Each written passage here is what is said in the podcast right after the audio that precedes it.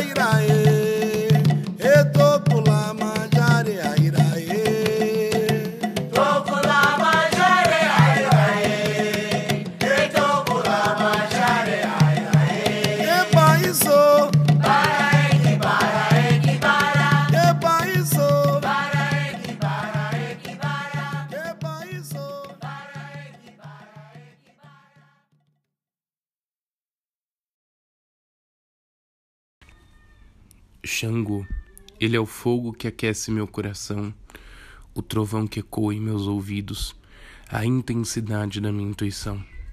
Rei, inteligente e imponente, seu machado corta dos dois lados, desperta em mim o senso de justiça e me faz discernir entre o bem e o mal.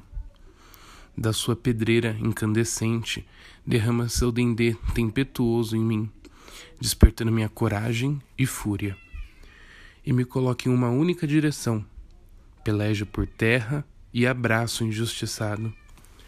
O sangue que corre em meu corpo é quente, igual a lava de um vulcão.